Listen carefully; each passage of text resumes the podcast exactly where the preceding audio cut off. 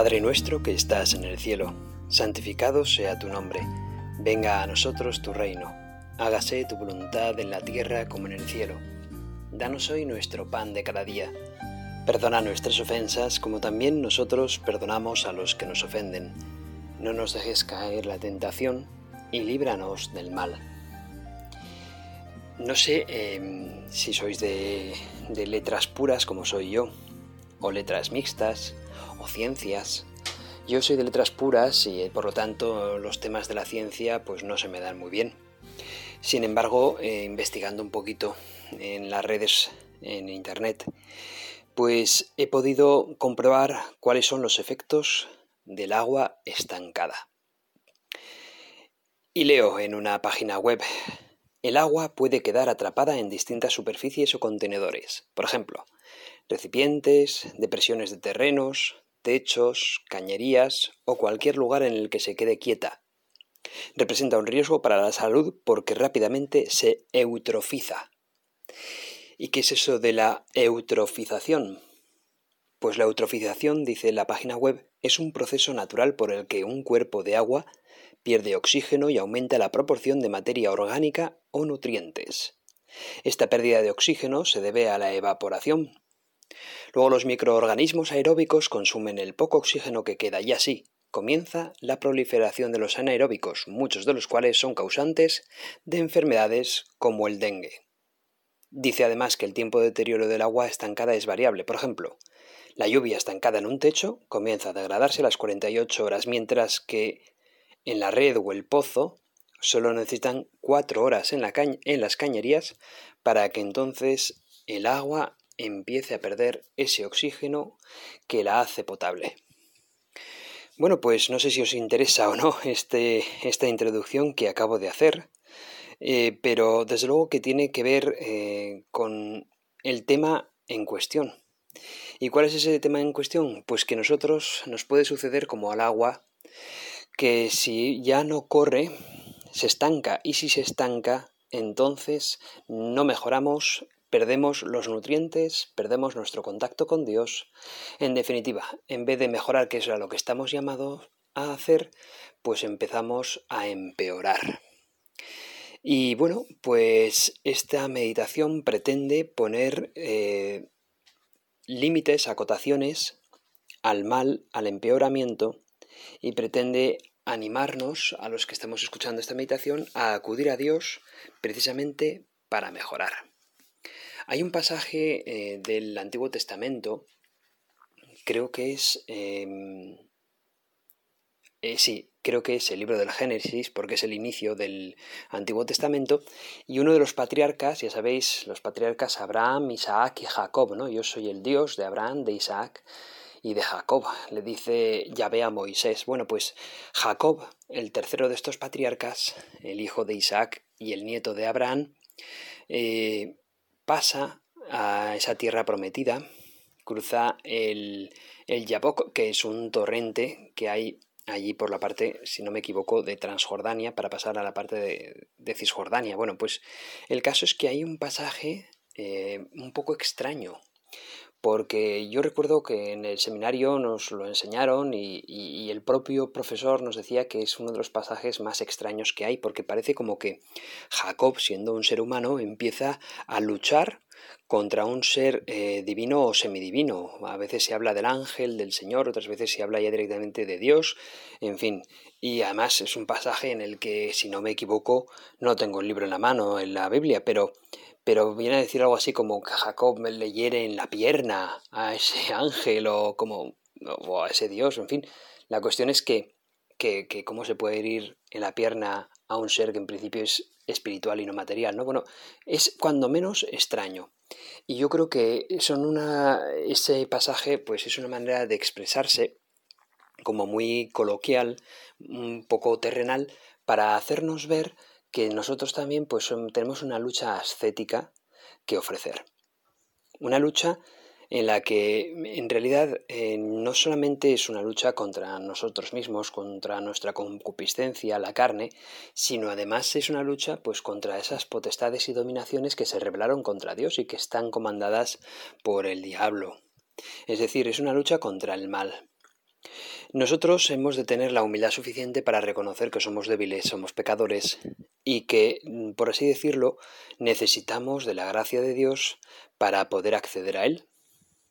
Estamos, de hecho, llamados a, a eso, a disfrutar del amor de Dios, disfrutar de la santidad. Estamos llamados a mejorar cada día.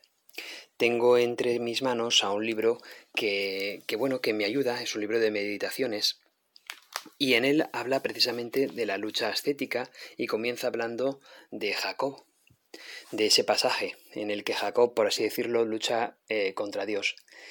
Y dice al final que, que, lo que Jacob aprende de esa escena es que eh, necesita de Dios. Jacob, por sus solas fuerzas, no puede y lo que necesita es, al final, dialogar con Dios, eh, fiarse de Dios y decir que sí a lo que Dios le propone. En definitiva, la lucha contra el mal es una lucha eh, que no debemos de hacerla solos, sino que precisamente la debemos de hacer acompañado por lo que Dios nos propone, por lo que Dios nos da, nos regala. Entre otras cosas, nos regala la Iglesia, por ejemplo. Nosotros no compadecemos solos en la lucha contra el mal, tenemos una serie de amigos, de familiares incluso, que nos están ayudando en ello, y a eso lo podemos llamar Iglesia Católica. Así que de eso se trata, hermanos, de que busquemos en nuestro combate espiritual la ayuda de Dios y la ayuda del prójimo, aquel que ama a Dios, que procura amar a Dios por encima de todo y que por lo tanto nos puede echar una buena mano. ¿Por qué? Porque son nuestros hermanos, porque son aquellos que nos aman y que nos van a acercar a Dios. Enseña San Agustín que todos los días hay combates en nuestro corazón. Cada hombre en su alma lucha contra un ejército, y los enemigos son la soberbia, la avaricia, la gula, la sensualidad, la pereza. Y añade el santo que es difícil que estos ataques no nos produzcan alguna herida, eso sería lo más normal. Sin embargo, tenemos la seguridad de la victoria si echamos mano de los recursos que el Señor nos ha dado. La oración, la mortificación, la sinceridad plena en la dirección espiritual, la ayuda de nuestro ángel custodio y sobre todo de nuestra Madre, Santa María. Además, si aquel que ha entregado su vida por nosotros es el juez de esta lucha, qué orgullo ¿Y qué confianza no tendremos? Con respecto a esto último, propone incluso el libro, pues como una visión muy concreta. Hasta hace poco eh, yo estoy aquí rezando o haciendo la meditación cuando pues hace más o menos una semana y media que han acabado los Juegos Olímpicos de Tokio 2020, aunque se hayan celebrado en el 2021. Y fijaos en los combates, eh, por ejemplo, de karate o de judo, en los Juegos Olímpicos, el árbitro siempre se pone en medio de los dos contrincantes, ¿verdad? ¿Por qué? Porque tiene que tomar eh, una postura neutral, imparcial. Bueno, pues precisamente el juez de nuestra vida, Jesucristo, el que nos va a evaluar al final de nuestros días, el que va a tomar la decisión de si entonces pertenecemos a las cabras o a las ovejas, si vamos con los salvados o los condenados, pues no es un juez neutral, no se pone en medio del combate entre el mal y el bien en nuestra vida, sino que se, es un juez totalmente parcial. ¿Por qué? Porque está a favor de nosotros y se pone a nuestro lado en esa lucha nos anima a nosotros y además nos ayuda constantemente. ¿Habéis visto alguna vez un árbitro en unas Olimpiadas así? Pues Jesucristo se pone del lado de nuestra parte. Jesucristo nos anima a nosotros, nos ayuda contra el mal.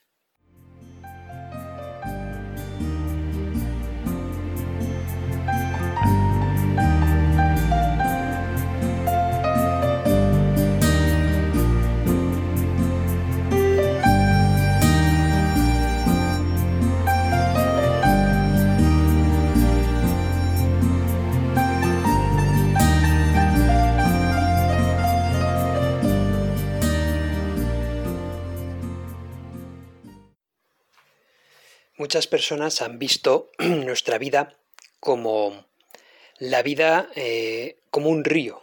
Hay gente que habla de la vida como un río. Y es que eh, si hablábamos al principio de esa agua estancada es porque en verdad la vida pues debe de seguir fluyendo y el agua debe de seguir fluyendo para que para que no se estanque y para que no enferme esa agua, para que pueda ser agua viva y agua eh, que sea potable, agua con la que podamos eh, saciar nuestra sed. La vida de las personas tiene algo que ver con esto. Desde luego, no podemos en nuestra vida espiritual, no podemos en nuestra eh, vida moral estancarnos, sino que como Cristo vive, nosotros debemos de vivir continuamente con Él y dejarnos sorprender por Él. Nuestra vida eh, también tiene ese componente de lucha ascética, en el que debemos de seguir dando pasos.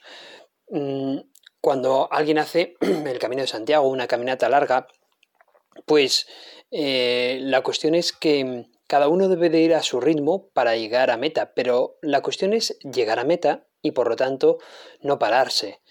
Debemos de comprender que mm, lo bonito es el caminar, si puede ser, obviamente, caminar acompañados. En ese camino encontraremos grandes amigos que Dios nos pone en nuestro, en nuestro sendero, pero el mejor amigo de todos obviamente va a ser el mismo Jesucristo. La lucha estética tiene que ver un poco con esto. Nosotros vamos caminando junto con el Señor y nos dejamos sorprender por Él. Conviene que nuestra vida también Mm, bueno, encontramos cruces y por lo tanto, a veces para prepararnos mejor para esas cruces, hay grandes ascetas que han hecho pues pequeñas mortificaciones para ofrecerlas a Dios.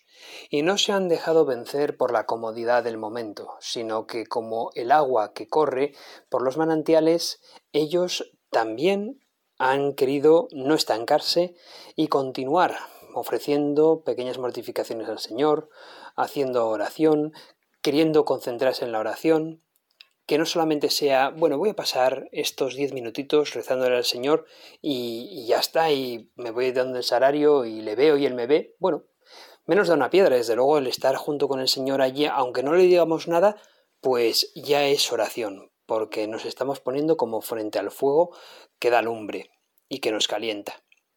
Pero qué bueno es que queramos ir eh, a pasar esos diez minutos de oración frente al salario queriendo concentrarnos lo máximo posible, queriendo hablarle al Señor desde nuestro corazón y queriendo no distraernos precisamente para aprovechar el mayor tiempo posible junto con el Señor. Pues eso es no eso es como, como una especie de sinónimo de no querer estancarnos, dejar que el agua siga corriendo por nuestra alma, de tal modo que el alma quede pues purificada, por la gracia del Señor.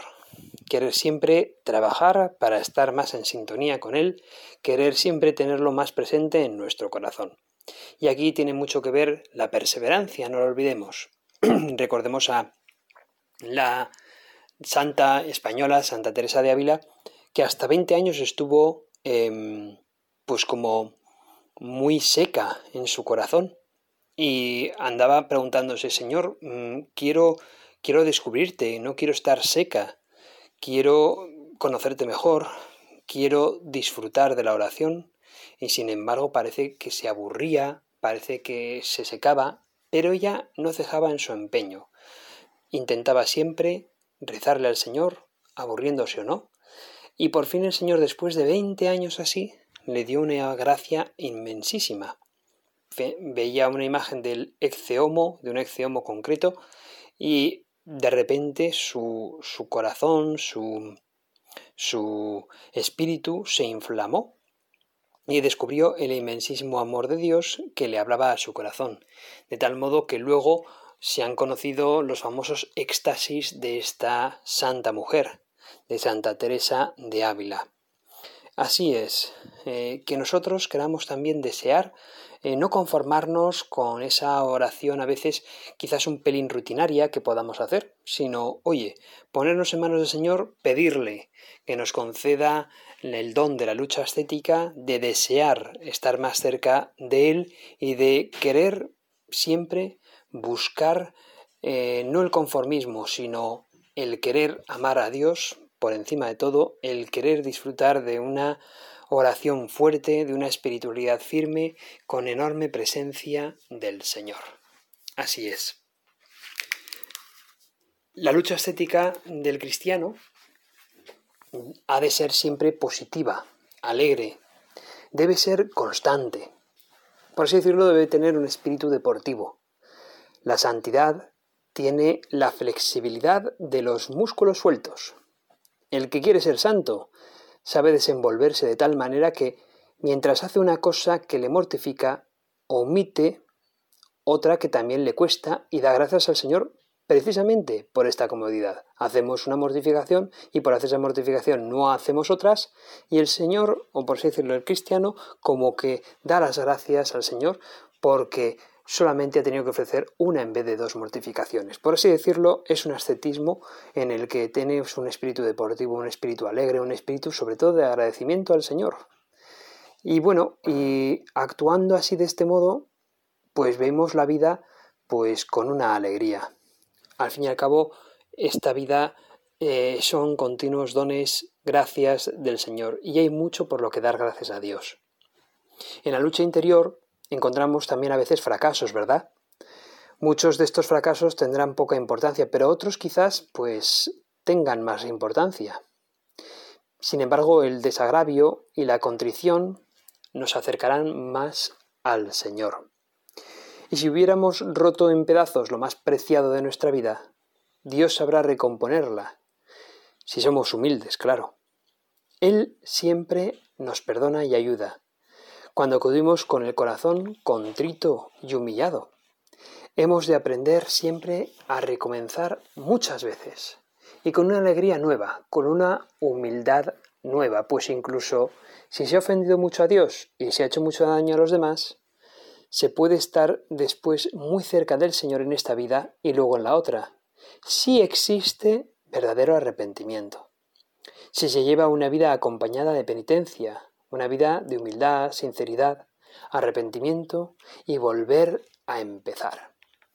Nos decía en una ocasión nuestro obispo, él eh, es una persona de origen humilde y él mismo lo retrata así, y además, eh, él cree que a mucha gente le sorprendió cuando lo designaron obispo y le, y le ordenaron obispo, porque, bueno, pues es que dentro de esa sencillez de humildad nadie sospechaba que a esta persona le iban a hacer obispo.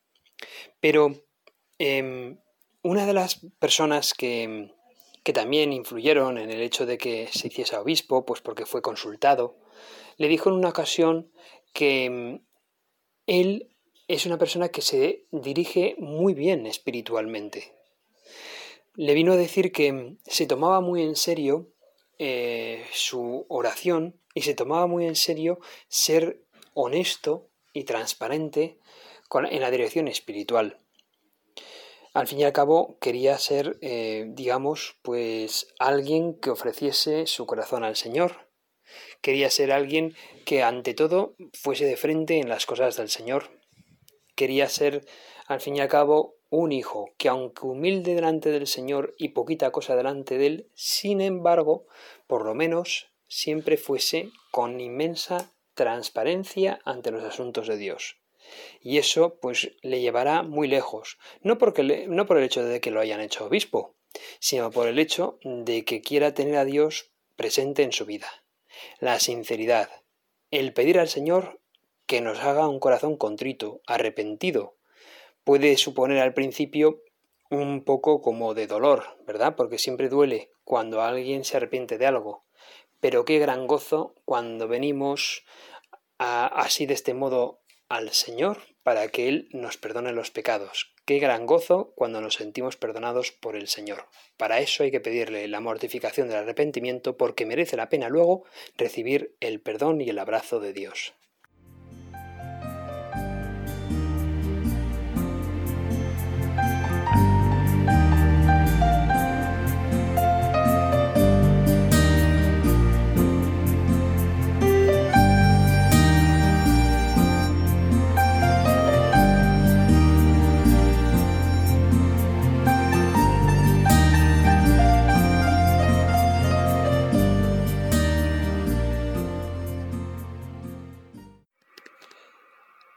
Hay un vídeo muy interesante de, de, un, de un militar norteamericano. Ese vídeo está en YouTube, en Internet, y él les está hablando, el americano, el, teniente o general, no sé lo que es, ese militar, les está, les está hablando a, a un montón de alumnos de militares de su academia y comienza el vídeo diciendo algo así como, tú quieres cambiar el mundo. Y si verdaderamente quieres cambiar el mundo, si verdaderamente tienes ideales como los tiene cualquier joven del mundo, entonces eh, tienes que hacer cosas grandes, quieres hacer cosas grandes, bueno, pues entonces empieza por hacerte la cama. Es, la verdad es que resulta un poco cómico el vídeo, eh, pero no está exento de mucha sabiduría. Dice, hazte la cama porque así empezarás a adquirir el hábito de, de hacerte siempre la cama. Y entonces es algo muy bueno, porque si aún así el día te ha salido fatal, por lo menos puedes llegar a casa y tener una cama hecha sobre la cual dormir. Y, bueno, y, tiene toda la razón. Em, si tú quieres cambiar el mundo, no esperes em, hacer cosas grandes. No puedes pretender cambiar el mundo si antes no has hecho, por lo menos, o has sido capaz de tener la suficiente, digamos, fuerza, eh, la, suficiente mm, valentía o en hacer algo pequeño. No puedes pretender cambiar el mundo si no eres capaz mm, todos los días de al menos hacer una cosa pequeña como puede ser hacerte la cama, venía a decir. Y a continuación decía que entre sus alumnos, él, él era un SIL. Los SIL, eh, que en realidad es en, perdón por mi, por mi pronunciación incorrecta igual del inglés, pero son los S-E-A-L. Los SEAL son los, los, una especie de cuerpo de élite del ejército de los Estados Unidos cuyas pruebas físicas y psicológicas son tremendas para acceder a ellos. Eh, las pruebas que tienen son siempre pues, de una gran dureza. Y entonces decía que dentro de su, de su grupo de los SEALs em, había muchachos grandes, fuertes, eh, que tenían pues una gran capacidad y que uno los veía y decía, madre mía, este sí que va a ser alguien que se va a comer el mundo. Y luego dentro de los grupos que había de los Sims había un grupito de jóvenes, eh, pero eran bajitos, que no superaban el metro setenta de altura. Y decían que. Y todo el, todos los demás grupos se burraban de estos, los llamaban los bajitos, como diciendo estos bajitos no van a conseguir nada. Bueno, pues decía que el grupo más fuerte que jamás había visto él en, eh, entre todos los militares que él había tenido que entrenar era precisamente el grupo de los bajitos. ¿Por qué? Porque cuando nadie espera nada de ellos, entonces se esfuerzan mucho más y al final terminaban por ser personas de una voluntad impresionante. Y ese grupo de los bajitos siempre terminaba por navegar o por remar mucho más eh, al fondo que cualquiera de los otros grupos. Terminaba por resistir las altas, las bajas temperaturas de las aguas mucho más que cualquier otro grupo y terminó al final por em, graduarse entre los SEALs con una nota mucho mayor que cualquier otro grupo porque al fin y al cabo no contaba tanto las aptitudes físicas como las mentales y sobre todo la voluntad de querer hacer las cosas bien, empezando precisamente por las cosas pequeñas, aunque fuesen personas pequeñas quienes las hiciesen. Con todo esto, eh, con toda esta charla, este hombre lo que venía a poner un poco en relación era que al fin y al cabo eh, Dios quizás nos esté pidiendo ser capaces de cumplir en lo pequeño para poder luego dar la talla en lo grande. Es decir, nosotros no podemos pretender mejorar si, si por lo menos no somos capaces de hacernos la cama, no somos capaces de por lo menos cada día eh, tener un poquito de relación con Dios. No puedo adquirir la gracia de Dios si antes no he sido capaz de rezarle un poquito y de pedírsela al fin y al cabo. Eso es lo que quizás Dios nos estés llamando tú hoy, a que eh, miremos, te miremos a ti, a que queramos verte, a que queramos Em, rezarte.